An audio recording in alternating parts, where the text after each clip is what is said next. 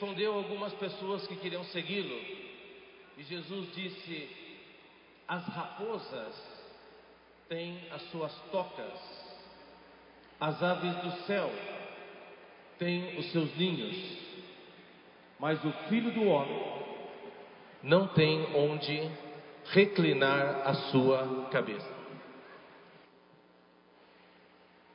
Jesus veio para essa terra, Jesus, Ele criou todas as coisas, por meio dele, todas as coisas foram criadas. O mundo era dele, o mundo foi criado por ele. Mas João capítulo 1 diz para nós que ele veio para os seus, mas os seus não o receberam. Ele veio para os seus, mas os seus o rejeitaram. Uma das coisas mais difíceis da nossa vida é quando nós sofremos rejeição. Quando você é excluído, quando fazem bullying com você, quando não te incluem. E Jesus, ele experimentou isso. Jesus estava aqui na terra, ele veio para os seus. Aí algumas pessoas queriam segui-lo e Jesus disse essa palavra, respondeu isso cheio de sentimento. Ele disse assim: raposa tem toca, até cachorro tem onde morar. Pássaros, as aves, têm ninho. Mas eu, o filho do homem, o Criador de todas as coisas, eu não tenho nenhum lugar onde eu possa reclinar a minha cabeça. Jesus aqui, através dessas palavras, manifestava um sentimento. Ele queria ter um lar. Ele queria ter um lugar para chamar de seu. Todos vocês aqui, creio que têm, que moram em alguma casa, e essa casa você chama de lar é o lugar do seu descanso, você tem o seu quarto, a sua cama. Talvez alguns nem tenham exatamente um quarto. Eu mesmo, na minha infância, bastante pobre, eu, nós tínhamos um beliche na cozinha. Então, detrás do armário estava lá um beliche, dormia eu e a minha irmã. Mas mesmo sendo simples, aquele lugar era o meu lar. E aqui, Jesus está dizendo que até os animais têm onde morar. Mas ele disse: Eu não tenho. E Jesus aqui está expressando um sentimento, um anelo por um lugar de descanso. Nesta manhã, nós vamos compartilhar com vocês sobre a casa de Deus, o lar de Deus. Não é só você que precisa de lar, não é só você que precisa de casa. Deus, Ele quer uma casa. Deus ele quer um lar. Deus quer um lugar onde ele possa reclinar a sua cabeça. E para isso é que ele escolheu você e eu para edificarmos a sua casa. Amém?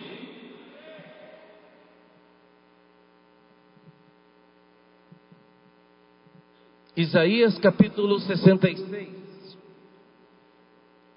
ver quem acha. Isaías 66. Já? Uau, que ninja! 66:1 diz: Assim diz o Senhor: O céu é o meu trono e a terra é o estrado dos meus pés. Que casa então vocês poderiam construir para mim? Ou que lugar para o meu repouso? Não só o Senhor Jesus manifestou esse anelo, mas o próprio Deus, lá em Isaías e muitas outras passagens. Mas aqui nós tomamos Isaías, Deus, ele quer um lar. Deus quer um lugar de descanso. E ele pergunta para o seu povo: Que casa vocês vão construir para mim? Qual é o lugar que vocês vão fazer para o meu repouso? Como é que você vai construir uma casa se o céu, se os céus, todo o céu é o meu trono, toda a terra, a imensa terra, é o estrado dos meus pés, que casa vocês vão fazer para mim? Mas Deus, Ele não mora em templo feito por mãos humanas. Deus não procura uma casa de materiais de construção, uma casa física. Versículo 2 diz: Porque a minha mão fez todas essas coisas, todas vieram a existir, diz o Senhor, mas eis para quem olharei: para o aflito e abatido de espírito e que treme diante da minha palavra. Deus está dizendo: não tem nenhuma casa física que vocês possam fazer para mim, mas tem um lugar onde eu quero habitar, eu quero morar, eu quero olhar, eu quero morar com o aflito e abatido de espírito e que treme diante da minha palavra. Em outras palavras, eu quero morar naquele que abre o seu coração para mim e me recebe. Por isso, o Senhor tem nos levado nessa conferência. Vocês perceberam, aqui ó, toda essa ambientação das pedras vivas, vocês notaram ali, ó, não é mensagem 5, é level. Por quê? Desde que vocês chegaram aqui, vocês começaram a passar de fase. Muita gente chegou aqui só pó e barro.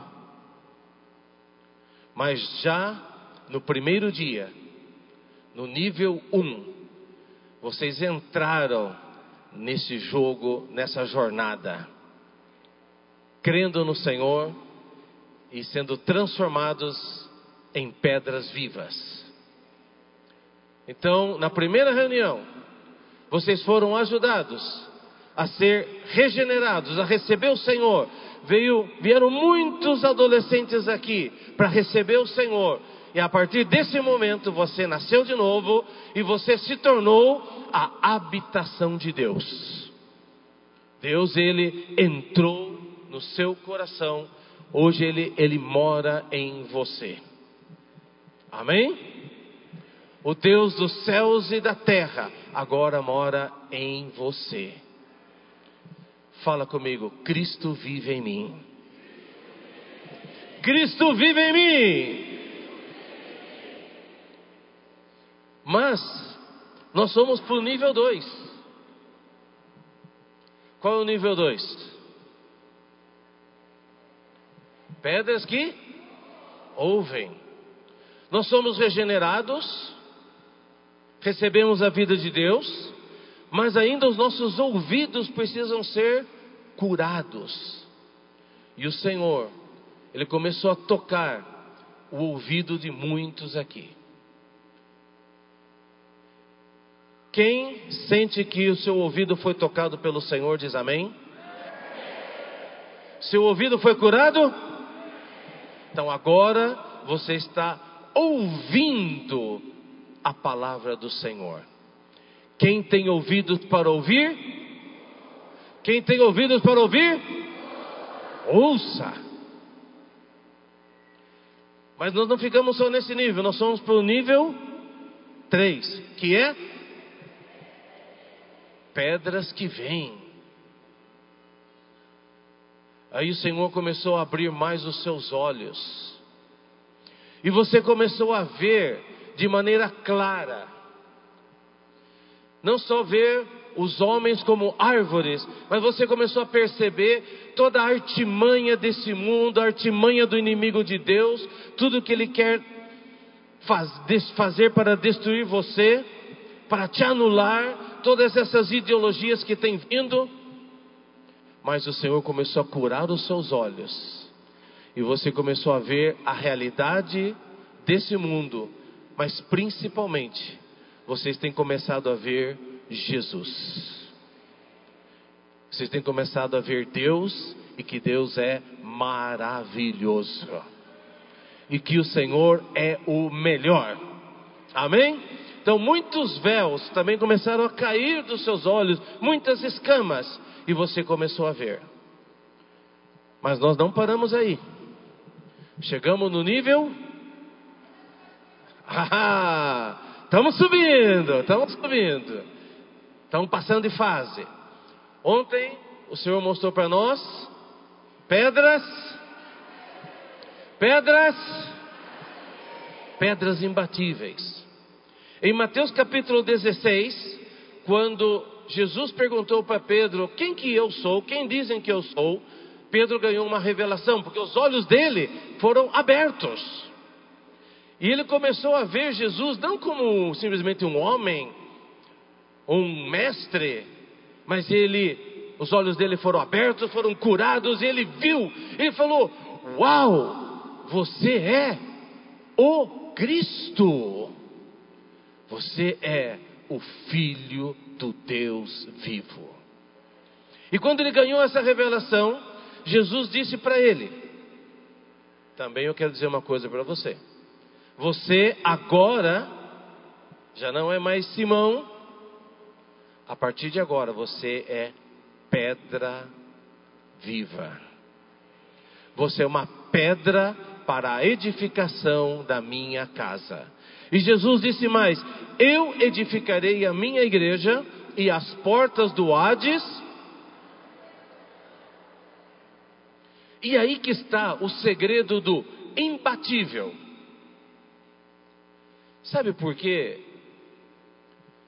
Nós, como indivíduos, ainda como indivíduos, podemos ser derrotados. O inimigo pode nos atacar, nos ataca, e eu sei que muitos de vocês,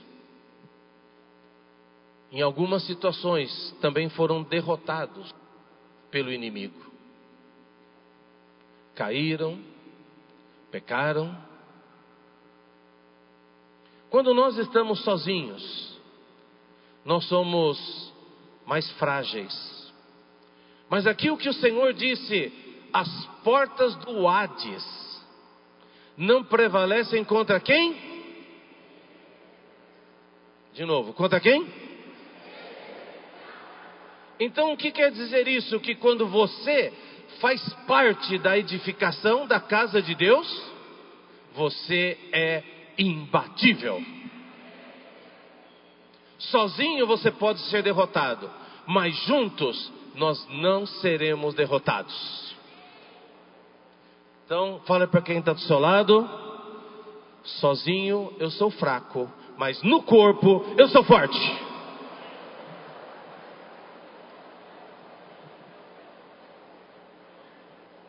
Fale algo mais para quem está do seu lado.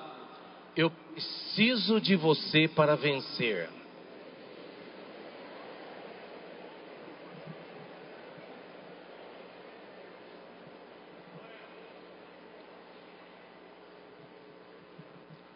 Eu posso ser uma pedra viva, eu posso ser uma pedra que ouve, eu posso ser uma pedra que vê, mas se eu me manter isolado, eu posso ser derrotado.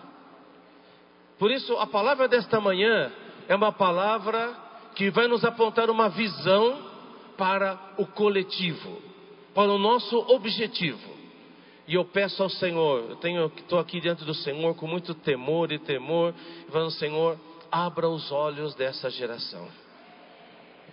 Abra os olhos desses adolescentes, para que eles ganhem uma visão da sua casa. Quando vai se construir alguma coisa, se compram materiais de construção. Se compra pedra, areia, ferro, cimento. Você pode comprar os, o que vai ser o acabamento.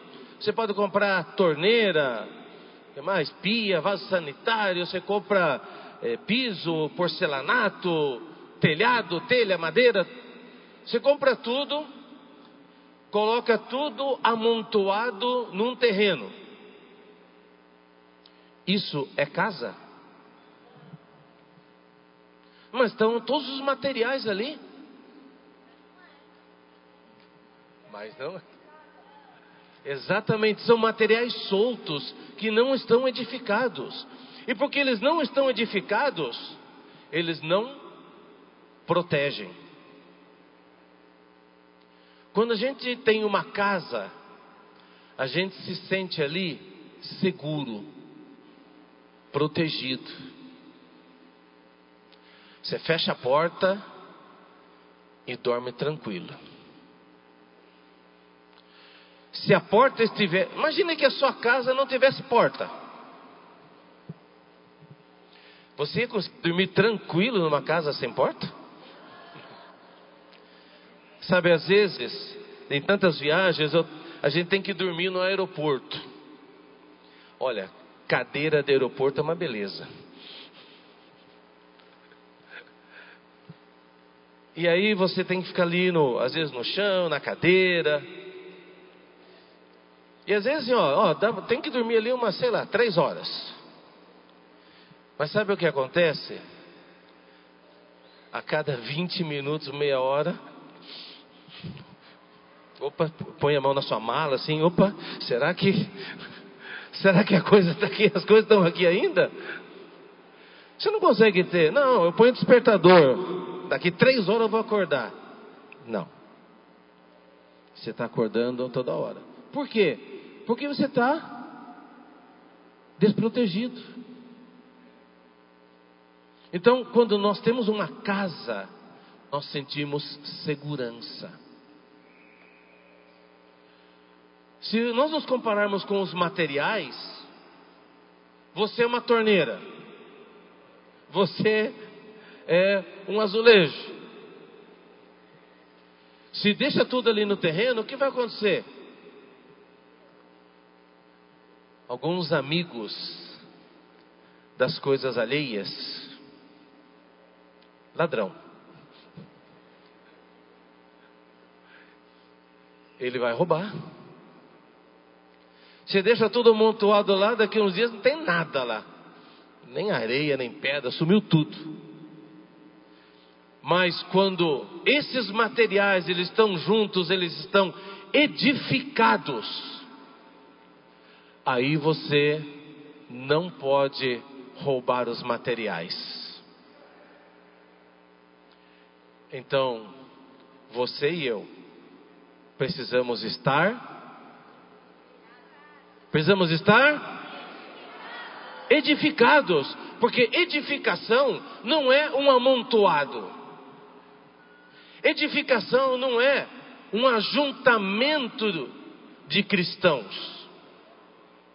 Não é porque nós estamos juntos aqui agora que nós somos, estamos edificados. Igreja não é só eu mais você. Igreja é Cristo transformando você, Cristo transformando a mim e Cristo nos unindo. Amém? Você quer ser edificado ou quer continuar solto por aí? Então fala aí para quem está do seu lado. Eu quero ser edificado.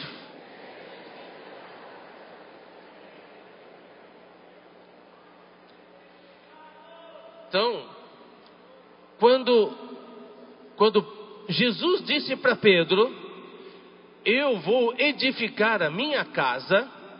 Mas antes de dizer isso, ele falou que Pedro era uma pedra.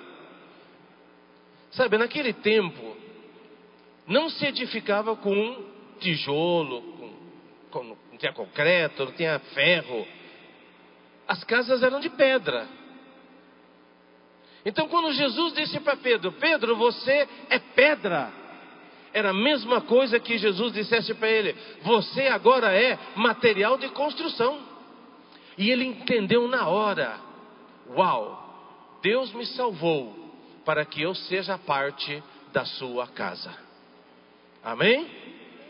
Então quero dizer para você: você foi salvo para ser parte da casa de Deus.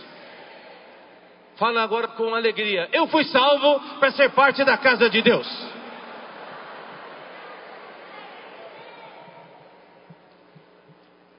Só que não é só casa. Você foi escolhido para ser o lar de Deus. Sabe, o lar não é um lugar físico.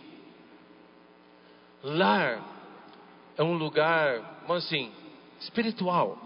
É um lugar onde você se sente bem. Você tem prazer, você tem descanso, você sente segurança. E assim como você e eu precisamos de um lar, como nós vimos no início, Deus, ele quer um lar. Deus, ele quer um lugar de descanso. E aqui vem a grande virada, onde você, como pedra viva, não só quer o benefício, não só eu quero ser salvo, mas a partir de agora, você começa a se preocupar com a necessidade de Deus. Amém? Quando a gente é criança, a gente só pensa na gente mesmo. Mas à medida que a gente vai amadurecendo, nós queremos, nós nos preocupamos com a necessidade do outro ou dos pais. Quando a gente muito criancinha, dão comida na nossa boca. Mas conforme vai crescendo, e eu espero que isso tenha acontecido com vocês, vocês veem a sua mãe trabalhando, lavando louça, cozinhando, etc e tal, ou vê o seu pai trabalhando em alguma coisa na casa. E já aconteceu com vocês e vocês, ainda crianças, falarem para o seu pai, para sua mãe: Pai, mãe, posso ajudar? Aconteceu ou não? Olha, se não aconteceu ainda, por favor, hein? Vamos lá. Quem ajuda nas tarefas domésticas aqui, levanta a mão. Opa, estou olhando bem aqui, hein? Olha. Vamos lá. Quem lava a louça aqui? Opa! Tem gente que levantou Deus duas mãos. Assim, opa!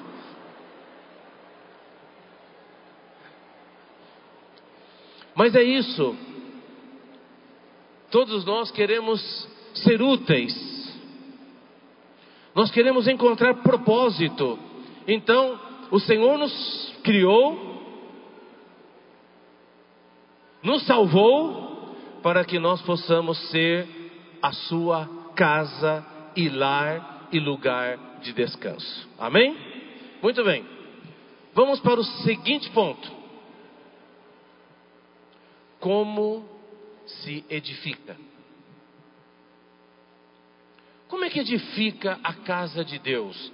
Ou alguns podem até se perguntar, irmão, o que, que é edificação? O que, que é edificação? A edificação, de maneira bem simples, é fazer de todos nós um. Amém? Anotou aí? Vai lá. O que, que é edificação? Vamos lá. Ouvindo bem lá. O que, que é edificação? É isso. Edificar é nos unir, é nos juntar, é fazer de todos nós um só. Esse é o trabalhar de Deus, e quando nós somos unidos, nós formamos um só. Deus, ele tem a sua casa, Deus, ele tem o seu lugar de descanso. Agora, para que nós sejamos um, isso, né, tem sido falado bastante, muitas vezes pelo nosso irmão Pedro ultimamente. Para que nós sejamos um, é uma questão de relacionamentos. Então, o que Deus está fazendo hoje na vida da igreja, no nosso viver da igreja? Deus está construindo, Deus está construindo entre nós relacionamentos. E vocês sabem bem disso. Porque na adolescência, uma das nossas maiores necessidades, justamente, é a conexão, é a construção de relacionamentos. Todos começam a procurar ter amigos. E os amigos, eles começam a ter uma grande importância nas nossas vidas. A tal ponto que você, em alguns casos, começa até a rejeitar o relacionamento dos pais para valorizar o relacionamento dos amigos. Você começa a se importar com que, o que, que eles pensam, o que, que eles gostam, como eu faço para cair no agrado deles, como eu posso ficar bem com a turma, como é que eu não vou pagar mico, né? como é que eu, que eu posso me encaixar. Como é que eu posso me sentir parte desse grupo? Então, a gente começa a procurar construir relacionamentos e aí a gente começa a se ajustar para poder estar encaixados. Isso é o normal da nossa vida humana, ok? E de alguma maneira você precisa realmente fazer isso e se encaixar, mas principalmente você precisa buscar os verdadeiros amigos. E os verdadeiros amigos estão na vida da igreja. Falei para o seu lado, ó, o verdadeiro amigo está na vida da igreja, hein?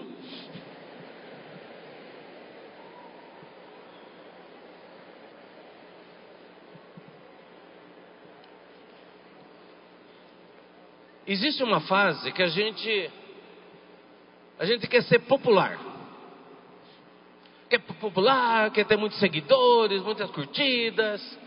E o tempo todo está medindo ali e tal, olha quantos likes e tal. E você quer ser popular na escola e tudo mais, quer ser famoso, quer ser famosa, quer ser youtuber, né? Tem essa fase. Parece uma música, não sei se você conhece, do Roberto Carlos, que dizia: Eu quero ter um milhão de amigos. Bom, por um acaso meu nome é Roberto Carlos, né? Acho que a minha mãe gostava de Roberto Carlos. Mas não sei se vocês já chegaram nessa fase, talvez os que têm 16, 17 anos já começaram a entender que não tem como ter muitos amigos.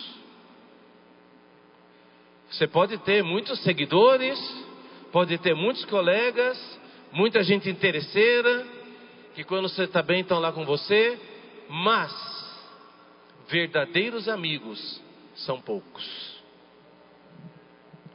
Então, turma, não se iludam. Na hora que o calo aperta, eles te abandonam. Mas a edificação é isso, a edificação é construção de relacionamento. Mas, por causa do pecado, nós temos dificuldade de nos relacionar. Nós temos dificuldade de estar juntos. Ao mesmo tempo que você precisa estar com alguém, você quer estar com, com as pessoas, ao mesmo tempo, por causa do pecado, começa a surgir atritos. começamos a ter dificuldades. E quando a gente tem dificuldades de relacionamento, a gente parte para o isolamento. E quando você se isola, é aí que o diabo deita e rola.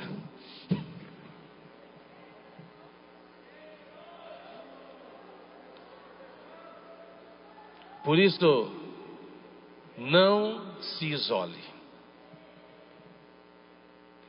Às vezes, viver isolado, eu quero ficar trancado dentro do meu quarto e aqui ninguém me incomoda, ninguém, eu fico aqui tranquilo. Muitas vezes você faz isso como uma escapatória que você não quer se relacionar com as pessoas, as pessoas são chatas, as pessoas não sei o quê, os irmãos não sei o quê, e você parte para o isolamento, se tranca lá dentro, e aí o diabo fala assim: Isso que eu quero.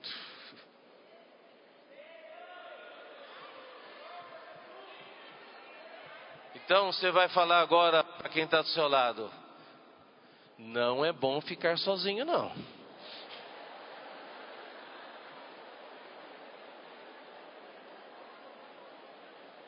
Sabem, a primeira vez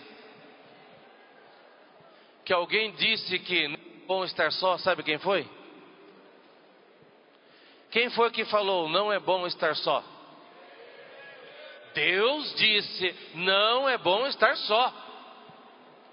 Lá em Gênesis capítulo 2, acho que é o versículo 18, depois de Deus ter criado o homem, ele disse: não é bom que o homem esteja. E eu, não sei se vocês já pensaram nisso, mas tudo que Deus criou é bom, verdade? E tudo que Deus ia criando, ele falava bom, bom, bom, porque Deus não faz coisa ruim, Deus só faz coisa boa. Ele é o Criador, ele é perfeito. E ele foi criando todas as coisas dizendo bom, bom, bom. E aí, no último dia, no sexto dia, ele criou o homem e falou: Isso é, viu Deus que isso era muito bom. E lá em Gênesis 2, o homem ainda não tinha caído. O homem estava onde? Onde estava o homem?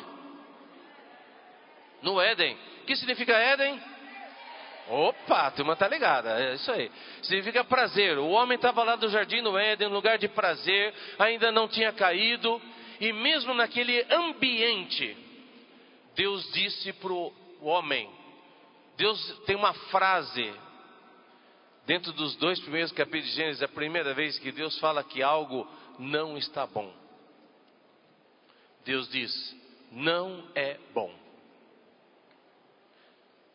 Aí você fala, peraí, como é que Deus fez uma coisa que não é boa? Não é que Deus fez uma coisa que não é boa, Deus fez tudo bom.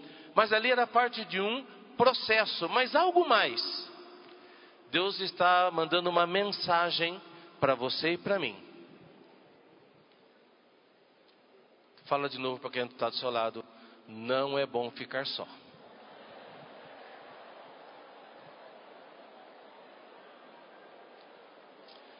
Sabem, o ser humano não foi feito para ficar sozinho. O homem que fica sozinho, isolado, ele vai ficar louco.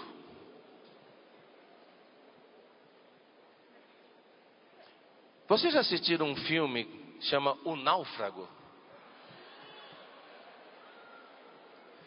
Nesse filme, O Náufrago, com Tom Hanks, né? Ele trabalhava lá na. Como é? Uma, uma uma empresa de courrier, né? Transporte de mercadoria lá. O avião cai, ele acaba parando numa ilha deserta. E lá naquele lugar deserto, sobrevivendo a um naufrágio, ele encontrou um amigo.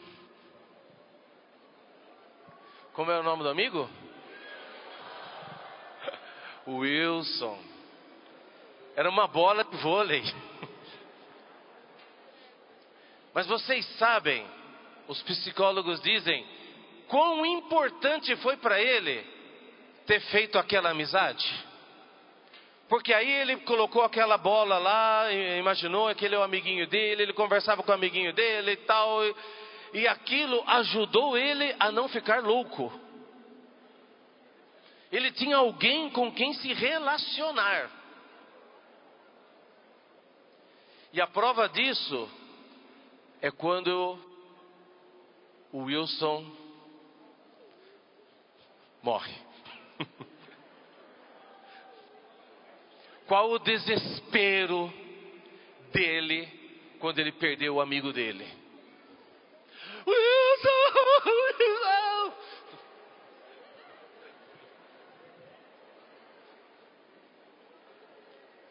É? Por quê? Porque ele perdeu um amigo. O único amigo que ele tinha. Para nós, olhando assim, ah, é uma bola de vôlei. Mas para ele era muito significativo. Era o amigo dele. E ainda é triste esse filme porque quando finalmente resgatam ele, ele volta para casa depois de anos. A mulher dele já tinha casado com outro, né? E aquele lar que ele pensava que era dele já não era mais. Mas, queridos adolescentes, se Deus não nos fez para ser isolados, sozinhos, nos fez para estar juntos, para estarmos relacionados, para estarmos edificados, por que, que a gente se separa? Por que, que você se isola? Então, baseado no que a gente tem ouvido ultimamente, né, através da palavra profética, e a gente lê na Bíblia, especialmente o livro de Colossenses, capítulo 3, eu quero resumir em três coisas que nos levam a nos separar e a nos isolar. E eu quero que você identifique essas coisas. E não permita mais que o diabo trabalhe em você, na sua mente, no seu coração, e você se isole. Número um, o pecado. O pecado nos afasta de Deus, o pecado nos afasta dos outros. O pecado nos afasta dos irmãos. O pecado gera culpa. O pecado gera acusação. E quando você está, você peca e você sofre essa acusação, e o diabo também aí ele gosta disso, ele deita e rola, e aí você procura fugir dos irmãos. Aí você vai em algum lugar, você vê um irmão vindo por ali, você entra no banheiro do shopping. Você não quer ver ninguém. Você foge dos irmãos, não quer encontrar com eles. Por quê? porque você está pecando. Então o pecado nos leva a nos afastar. Mas existe solução para isso. Qual é a solução? Se arrependa, confesse, e o sangue de Jesus, seu Filho, nos purifica de todo pecado. Número dois. O que, que nos leva a nos afastar um do outro? Feridas. Feridas no coração. Feridas emocionais. Ofensas. Quem aqui já se sentiu machucado por um irmão ou por uma irmã.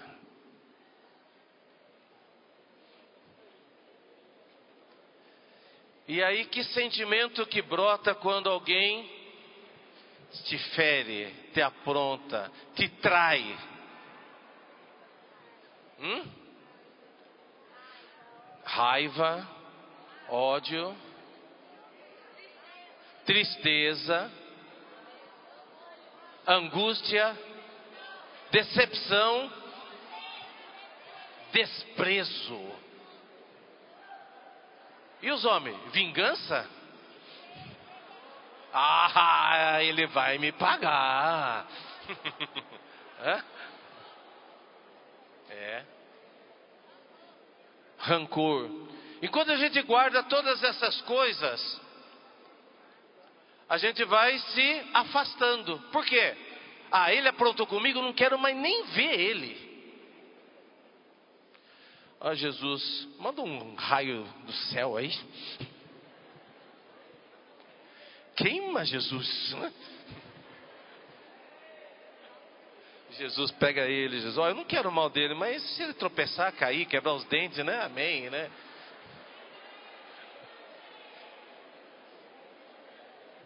Mas olha, todos nós, você se sente ofendido, mas será que você também não ofende os outros? Vai, quem é o perfeitinho aqui que nunca ofendeu ninguém? Ah. Se você tiver coragem de levantar a mão, eu. É porque está faltando espelho, viu?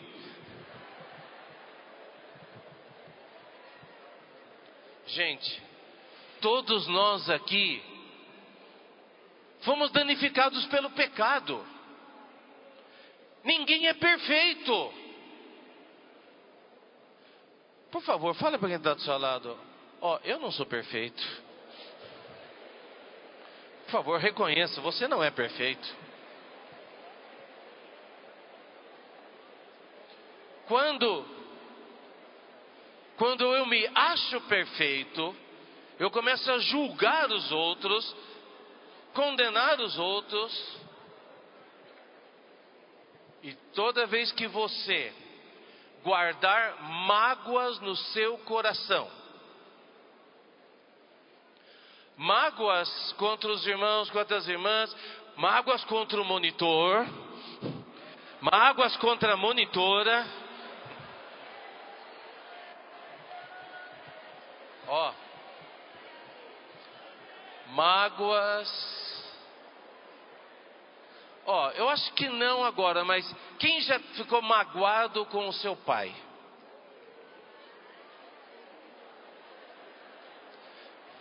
Quem já ficou magoado com a sua mãe? Às vezes vai, ah, mãe! e aí você quer o quê? Você vai querer ficar longe do seu pai, vai ficar longe da sua mãe, e você se fecha no seu mundinho.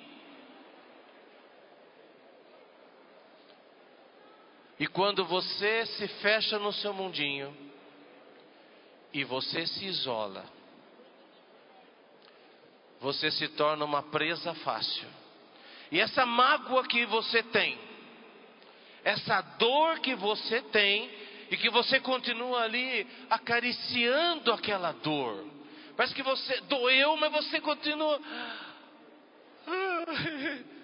E não quer soltar essa dor. Existe algo que Deus nos diz na Sua palavra para curar isso. É o perdão.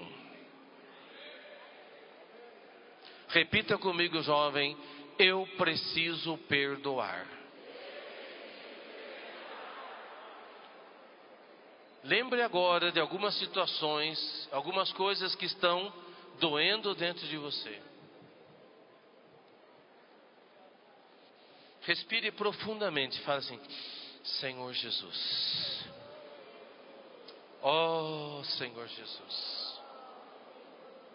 Limpa meu coração me dá a tua graça para perdoar. Amém.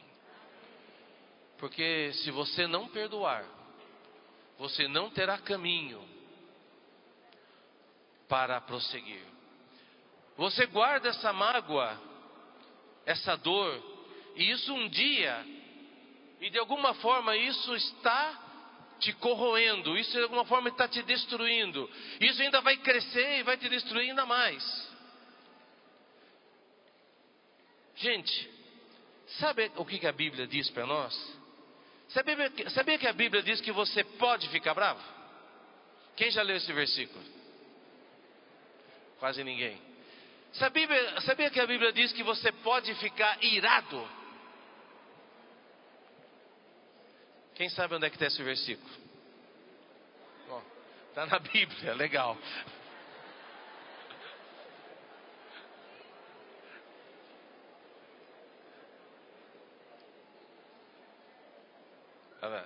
É o livro de Efésios. Miguel, me ajuda aí, né? Também. Diz: Irai-vos e não pequeis. Não se ponha o sol sobre a vossa ira. Sabe qual é o segredo? Você pode ficar bravo, mas a hora que o sol baixar, se você continuar com isso, você está pecando. Então é melhor você ficar bravo seis da manhã. E até às seis da tarde você tem que perdoar. Irai-vos e não pequeis, não se ponha o sol sobre a vossa ira. Você e eu precisamos fazer a nossa higiene pessoal do nosso coração. Quem toma banho aqui todo dia? Opa! Quem vai, quem vai diante de Deus todos os dias para limpar o seu coração? Aí é menos. Ó, o mais importante é que você limpe o seu coração. Essa é a principal higiene que você precisa fazer. E quando você perdoa, o perdão principalmente liberta você. Não é uma questão do outro, é uma questão de você. Amém? E terceira coisa que nos leva ao isolamento é o egoísmo. O individualismo, o egoísmo nos leva a nos separar dos outros. Aparentemente, ser egoísta é bom, porque é, é tudo para mim, eu só penso em mim, eu, o meu umbigo é o centro do universo, eu quero só pensar no meu prazer. Aparentemente isso é bom, mas vocês mesmos conhecem isso? Pessoas que são egoístas, possessivas, você quer ficar junto delas? Não. Pessoas que só pensam nelas, que são interesseiras. Você quer essa amizade? Então as pessoas egoístas acabam ficando sozinhas. E esse é o mal desse tempo. Quando nós vimos Timóteo, o Senhor nos falou ali, o apóstolo Paulo disse que nos últimos tempos sobreviriam tempos difíceis, tempos perigosos, e o que, que vem de tão perigoso nos últimos tempos? Os homens serão egoístas. E contra a corrente desse mundo, nós não somos, não seremos egoístas. Amém? Por quê? Porque o amor de Deus foi derramado nos nossos corações. E ele nos leva a amar a ele e amar o próximo. Amém? Bom, já acabou meu tempo ali, deu zero. tá. Eu só quero. Então, vou pedir aqui para a produção mais cinco minutinhos, tá bom? Para nós concluirmos, tá bom?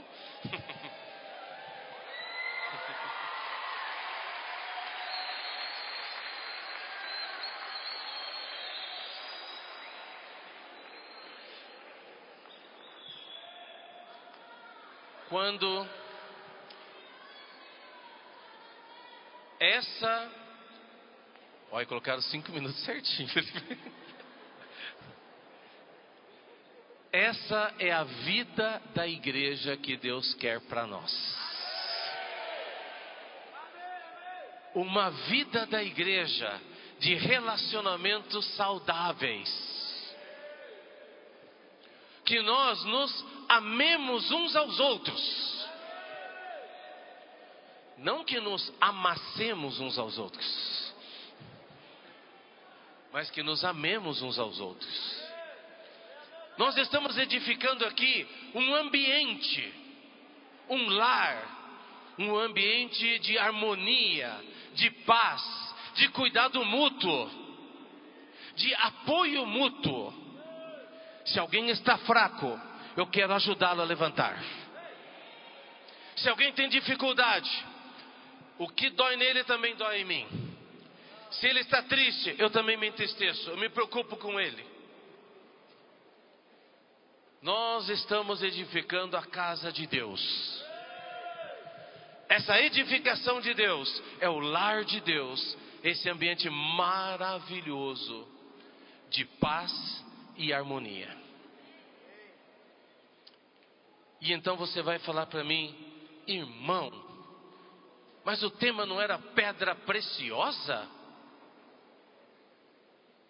Isto quando você se converte, você é pedra viva, mas pontuda. Entendeu? Você é pedra bruta. Você é bruto. Machuca, ofende, faz doer no outro. Quem aqui não fez bullying no quarto? Oi? É. Você é pedra bruta. É? Quem que não tirou sarro um do outro aqui? Ah, Você é, é pedra bruta. Mas Deus está nos transformando. Está nos transformando de pedras brutas em pedras de pedras brutas em pedras preciosas. Por isso, a habitação de Deus, lá em Apocalipse, sabe o que do que está feita? Pedras preciosas. Vamos ler comigo, amém? E com isso nós vamos terminar, amém? Apocalipse, capítulo 21, versículo 19. Já! Opa! Um ninja que achou aí o versículo, amém. Os alicerces. Ah, oh, já, já, já! Amém. Muito bem. Os alicerces da muralha da cidade estão enfeitados de todo tipo de pedras preciosas. Repita comigo, vamos lá. Os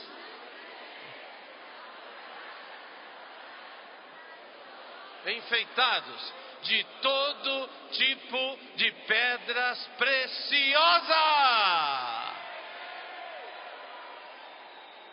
Pela fé, crendo que Deus vai transformar você, Fala para quem está do seu lado. O Senhor está me transformando em uma, uma pedra preciosa.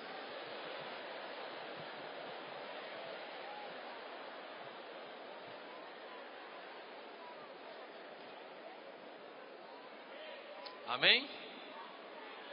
Aleluia. Jesus é o Senhor.